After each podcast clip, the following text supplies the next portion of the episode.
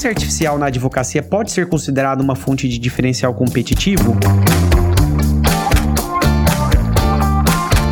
Olá, este é o Juridicast, o seu podcast de marketing jurídico, e eu sou o Leandro Ramos. Que o direito vem se modernizando, ninguém discute mais. Assim como já não é mais novidade o uso de inteligência artificial tanto em escritórios como no sistema judiciário. Mas como transformar a inteligência artificial em um componente estratégico é algo bem novo ainda. Nesse contexto, tenho o prazer de receber aqui no Juridicast um dos grandes pioneiros em inteligência artificial em escritórios de advocacia no Brasil, o Urbano Vitalino Neto, que é sócio conselheiro no Urbano Vitalino Advogados. Urbano, seja muito bem-vindo ao Juridicast. Obrigado, Leandro. Um privilégio para mim estar aqui com vocês. Espero poder contribuir. Eu que agradeço, Urbano. E, Urbano, conta para o nosso ouvinte como que surgiu a ideia de se criar a Carol, a assistente virtual do escritório. Eu preciso começar dizendo que, na verdade, nunca houve uma estratégia de tentar adquirir um sistema de inteligência artificial lá para o nosso escritório. Mas ah. nós temos sim um histórico de inovação que algumas pessoas pensam que começou comigo, mas na verdade vem desde meu pai. Ele tinha uma, um relacionamento interessante com tecnologia, porque ele se adaptava a algumas, não se adaptava a outras, mas adquiria tudo que era novo que saísse no mercado. E eu conto sempre uma história que eu acho interessante da aquisição de um fax. Talvez você não saiba o que é isso e muitos dos ouvintes também não, mas ele adquiriu um fax à época que só tinha nos Estados Unidos, trouxe através de um cliente que importava, pagou uma fortuna e eu fiquei meio chateado na época, porque é, simplesmente nós não usávamos o fax. O fax foi instalado e a gente não conseguiu nem testá-lo, porque nenhum dos nossos clientes locais tinham um fax para a gente poder fazer uma transmissão. E a gente teve uma certa discussão com relação a isso. Um mês ou dois depois, nós recebemos uma demanda muito urgente de um cliente nosso do Sudeste, cujo prazo era naquele dia, tinha que ser dado entrada no, na, numa contestação no dia. E então meu pai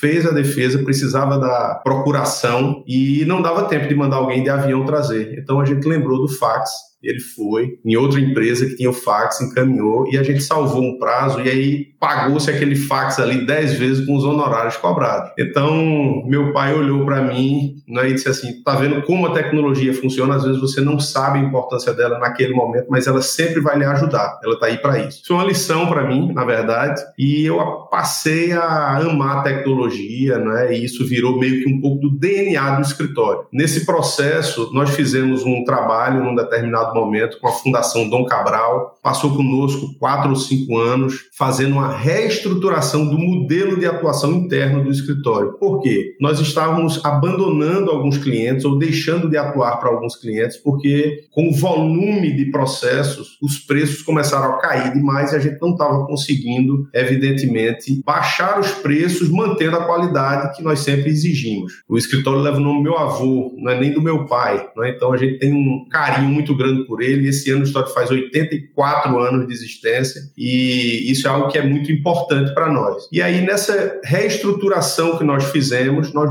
montamos um modelo próprio de atuação no contencioso. E foi aí que nós vimos que não existia no mercado um sistema de acompanhamento processual que se, se enquadrasse dentro desse modelo. Então, nós fomos no mercado, atrás de uma empresa que, que montasse esse sistema para a gente. Hoje a gente tem um RP próprio, chama Nox. Perfeito dentro do escritório, que faz toda a parte de workflow, da entrada do processo, é, as equipes que fazem a parte redacional, a equipe que faz a audiência, a equipe de, que, que faz a tentativa de acordo, todo o acompanhamento e processo, está tudo dentro desse ERP. E ele foi montado para nós. Para você ter uma ideia, hoje esse sistema ele conta com mais de 400 robôs acoplados a ele, para buscar processo em cada um. Imagine, cada tribunal trabalhista, cada tribunal civil, de juizado, tem um sistema diferente em cada estado. Então, a gente precisa de robôs que vão, entrem no sistema, busquem todas as informações que sejam relativas ao escritório para poder atrair essas informações para dentro do nosso sistema. Né? Isso demanda uma série de tecnologia. E aí, todas essas tarefas repetitivas é, que nós tínhamos, cadastramento de sistema principalmente, apresentaram a necessidade de nós então irmos atrás de algum sistema que ajudasse isso. E eu assisti uma palestra com um CTO da IBM, em um evento que eu participei, E enquanto ele falava, eu disse: Isso pode funcionar para a gente. Foi aí que eu sentei com ele, conversei, e aí a gente adquiriu, fomos o primeiro escritório na América Latina a adquirir um sistema próprio de inteligência artificial. E segundo o próprio CTO, depois de uma pesquisa, ele disse que nós éramos o único escritório 4.0, isso em 2018, né? 2018 ainda. Legal, Urbano. E de modo geral, como que você acredita que a inteligência artificial ela está transformando a prática jurídica? A transformação da inteligência artificial e, e da tecnologia de uma maneira geral, ela não está mudando o judiciário simplesmente pelos escritórios de advocacia. Não é? Tá. O próprio judiciário, você tem, por exemplo, saiu uma pesquisa. Se você fizer uma consulta no site do CNJ, por exemplo, você vai perceber que existem mais de 70 projetos no judiciário brasileiro só trabalhando com inteligência artificial. Alguns em andamento, outros em fase de montagem. Né? Por exemplo, um, dos, um desses robôs que trabalham no Tribunal de Justiça, se não me engano, do Rio Grande do Sul ou de Santa Catarina, ele praticamente diminuiu áreas inteiras das varas de execuções fiscais porque ele está fazendo toda a classificação e agrupamento das execuções fiscais de forma automática, sem precisar você ter uma equipe inteira trabalhando naquilo. Então, a mudança ela é radical e ela veio veio para ficar, especialmente nesse momento aí de pandemia que Sim. acelerou muito esse processo. Né? No escritório, nós iniciamos a instalação do sistema de inteligência artificial pelo cadastramento. Então, cadastrar os processos com as informações detalhadas para nós sempre foi algo muito importante, porque imagine que um cadastramento mal feito ou incompleto, ele vai gerar problema durante todo o curso do processo. E quando você tem informação, base de informação, volume de dados, você consegue também auxiliar o cliente com estatística. Então, o cadastramento detalhado é muito importante para a gente. Nós iniciamos a utilização do sistema com o cadastramento. Nós tínhamos cerca de 80 pessoas dentro do escritório só cadastrando, estagiários e paralegais. E hoje, 95% dos cadastramentos no escritório são feitos por nosso assistente virtual, que a gente chama carinhosamente de Carol, dentro do escritório. Né? A Carol é a nossa assistente virtual e ela, então, faz o cadastramento de quase todos os processos que chegam. E é um cadastramento detalhado, inclusive pedido a pedido. E isso foi uma revolução em termos qualitativos, primeiro porque ela cadastra numa velocidade muito maior. É, um humano chegava a levar 20 minutos para fazer um cadastramento detalhado, ela faz em alguns segundos. A gente está falando em 3, 4, 5 segundos para fazer um cadastramento. E o cadastramento humano tem um índice de acerto de 74 a 75%, com gente especializada trabalhando só nisso. Né? Hoje, Carol faz o cadastramento com índice de acerto de 99%. Né? E esse percentual aí né, de, de aparente erro não é erro, é quando ela não encontra alguma informação, aquilo ali é, é é apresentado para um advogado que vai fazer a identificação, porque ela não encontrou aquilo, vai ensinar ela a buscar aquela informação que faltou. Né? Então, é um processo de aprendizagem contínuo. É né? por isso que ele nunca vai ser 100%. Bem interessante, Urbano. E eu pensando aqui, né, historicamente, um, um escritório ele é composto majoritariamente por advogados, né? Afinal, um, um escritório é uma empresa jurídica. Nesse sentido, existiu algum desafio em montar uma equipe de tecnologia para se criar a Carol? Nós passamos agora, inclusive, no mês passado, do número de mil colaboradores né? 50% mais ou menos é que são advogados na nossa estrutura. A gente trabalha muito com paralegais, tem uma estrutura de estagiário forte e seletistas também. O desafio, na verdade, inicial é porque a tecnologia de inteligência artificial, mesmo com a própria IBM, era uma novidade. Sim. Então a IBM trabalhava com algumas empresas terceirizadas que auxiliavam na montagem dos projetos que a gente havia contratado. E era tudo muito novo para eles também. Né? Então, o que foi que nós fizemos? Nós pegamos alguns atores dentro do escritório, advogados, porque isso é que é interessante. Para você treinar um sistema de inteligência artificial, é como se fosse uma mente de uma criança. É um bebê recém-nascido que você vai ensinar tudo a ela. E se você ensinar errado, ela vai aprender errado até o final da vida. Não, não tem jeito. Então, é, você trabalhar com advogados experientes no treinamento da inteligência artificial é fundamental. Não, é? não adianta colocar isso para ser feito por estagiário ou advogado júnior que não tenha, não tenha experiência, exatamente porque ela precisa aprender certo desde o início. E foi muito interessante, porque esses, essa, essa equipe de advogados, veja, você imaginava isso, hoje em dia as pessoas estão dizendo, vamos perder o emprego, coisa tal. Não. Hoje em dia a gente tem equipes inteiras de advogados treinando inteligência artificial. Isso vai acontecer cada vez mais, né? Então a gente criou essas equipes, tivemos que trazer, evidentemente, é, pessoas de outras áreas para nos auxiliar, e isso gerou, inclusive, a necessidade mais na frente, né? Agora uns quatro anos atrás, nós montamos o que a gente chama Urbano Vitalino Labs. Pegamos no Porto Digital, que é um centro tecnológico bem avançado no Brasil, e criamos uma divisão toda só focada em desenvolvimento de software e inteligência artificial para o escritório. Ainda é um desafio, isso né, diariamente o mercado está extremamente aquecido, mas foi menor do que nós imaginávamos, na verdade, no início. E dado que foi algo muito novo, né, Urbano, como você mencionou, e, e revolucionário, é, vocês encontraram alguma resistência interna na equipe? É uma pergunta interessante. Né? Claro que sim, porque novas tecnologias sempre assustam, né? em qualquer sim. setor, em qualquer ramo, não, não vai haver, sempre vai haver essa resistência. Mas nesse período que nós fizemos esse trabalho com a Fundação Dom Cabral foi muito interessante, porque eu designei uma equipe para fazer esse curso não é, com a fundação tá. e para fazer esse trabalho. E aí o, o líder da fundação é, veio conversar comigo e disse: Ó, oh, Urbano, é muito importante que você esteja à frente desse projeto, porque se a decisão ela não vem do líder, não vem de cima, se o líder ele não está convencido e engajado no processo, muito dificilmente você vai conseguir ter as outras pessoas engajadas também nesse processo. Isso eu refleti de fato, fui à frente, fiquei à frente aí do projeto. E isso foi muito importante mesmo, porque é, eu comecei a acreditar efetivamente no processo de mudança, até na estipulação dos processos internos que foram criados para dar cadência e organização área a área, equipe a equipe, setor a setor. Foi fundamental está a presença do líder, dos sócios todos envolvidos, engajados. Então, isso, na verdade, foi o grande diferencial. Houve resistência, mas como toda a liderança foi chamada e estava engajada,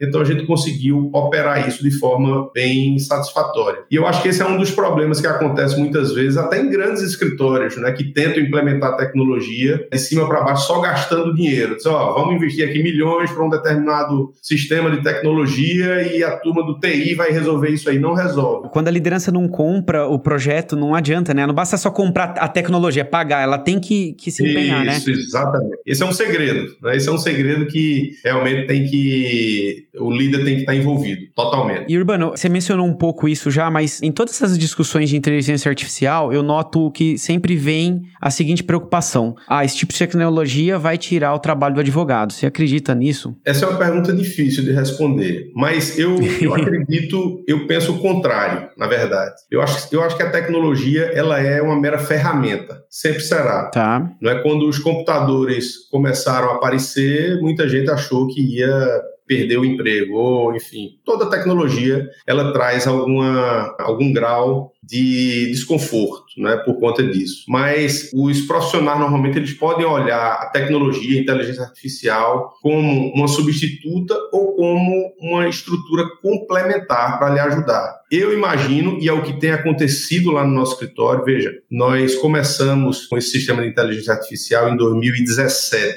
Nós tínhamos no escritório cerca de 250 profissionais, íamos chegando em 300 profissionais. Hoje nós passamos do mil profissionais embarcando mais e mais e mais tecnologia. O que acontece, a gente costuma usar a, quem gosta de quadrinho de super-herói, da história do Homem de Ferro. É, uhum. Na verdade, o Homem de Ferro é um homem, como qualquer outro, que ele tem uma indumentária que faz com que ele tenha uma capacidade é, ampliando exponencialmente aí a força dele em razão da, daquela armadura que ele tem. Tecnologia, para mim, é isso. Então, o que está acontecendo no nosso escritório é os advogados menos experientes que só faziam aquele trabalho repetitivo, eles estão sendo que se qualificar, porque a máquina tem feito essa tarefa repetitiva e então os advogados que nós utilizamos, eles precisam ser mais estratégicos, ter um conteúdo mais, mais, mais forte, mais pesado para poder realmente estar conosco dentro do escritório. Né? Então tem sido esse viés. Então na minha visão, a tecnologia ela vem para ajudar o profissional, para voltar a trazer a dignidade à profissão do advogado, na verdade, né? porque hoje você tinha baixado demais a régua. E Urbano, o que, que representa a Carol para o Urbano Vitalino Advogados em termos de produtividade? Bom, a Carol foi uma revolução, como você deve imaginar dentro do escritório. Não é apenas a Carol, mas eu acho que é todo esse arcabouço tecnológico que nós temos. Mas para você ter uma ideia, hoje o tempo para a elaboração de uma contestação é 50% menor do que era antes de nós termos essa tecnologia. Então, um advogado se tornou 100% mais produtivo em razão da tecnologia. Cadastramento, um ser humano levava 15 a 20 minutos para fazer, ela faz com 4, 5 segundos o mesmo cadastramento, com um percentual de acerto maior. Hoje ela faz leitura de sentença e cadastramento de prazos. O ser humano levava 20 minutos, mais ou menos, Carol leva alguns segundos. A gente tem hoje o advogado para fazer a revisão, porque é uma parte muito importante. Então, essa revisão leva menos de 5 minutos. Então, ele gastava 20, hoje gasta 5 minutos para fazer esse trabalho. Se você imaginar um escritório que tem o volume de processos que nós temos, hoje o escritório tem mais de 200 mil processos ativos na carteira,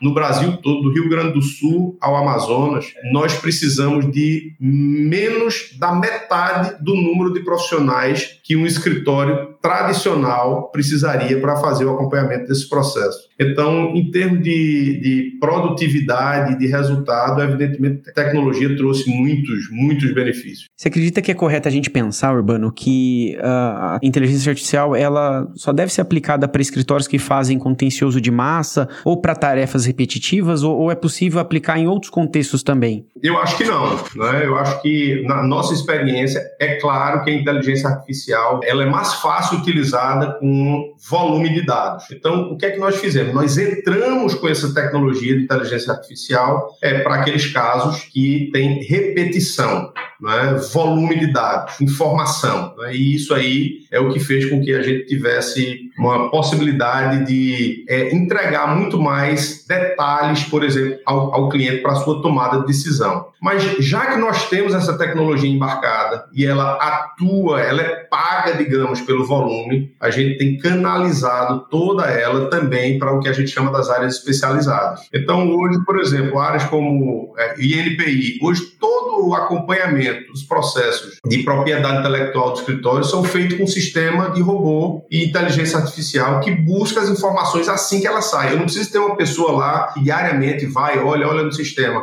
né? Qualquer coisa daqueles processos nossos que estão cadastrados ali, ele automaticamente identifica e encaminha para nós. Toda a parte de LGPD, a gente tem uma área montando LGPD nas processos de LGPD nas empresas. A gente criou um sistema onde toda a parte de assinatura dos contratos via inteligência artificial é feita em bloco, né? Imagine que a gente precisa às vezes trabalha para algumas empresas, por exemplo, na área médica e eles têm 1.500 médicos que estão ali cadastrados e que são sócios daquele hospital. Então, ao invés de você fazer 1.500 processos, você já tem todos eles cadastrados. É uma cláusula que foi alterada, a gente manda automaticamente isso via sistema é, para assinatura de todos eles, com a ajuda de, de sistema de inteligência artificial. Então, eu acho que essa, esse pensamento de que a inteligência artificial vai ser só para volume de dados, não ela vai ajudar as outras áreas também. Perfeito. E na ótica dos clientes, Urbano, o uso de inteligência artificial, você acredita que já é percebido como um diferencial competitivo por eles? Sem sombra de dúvida.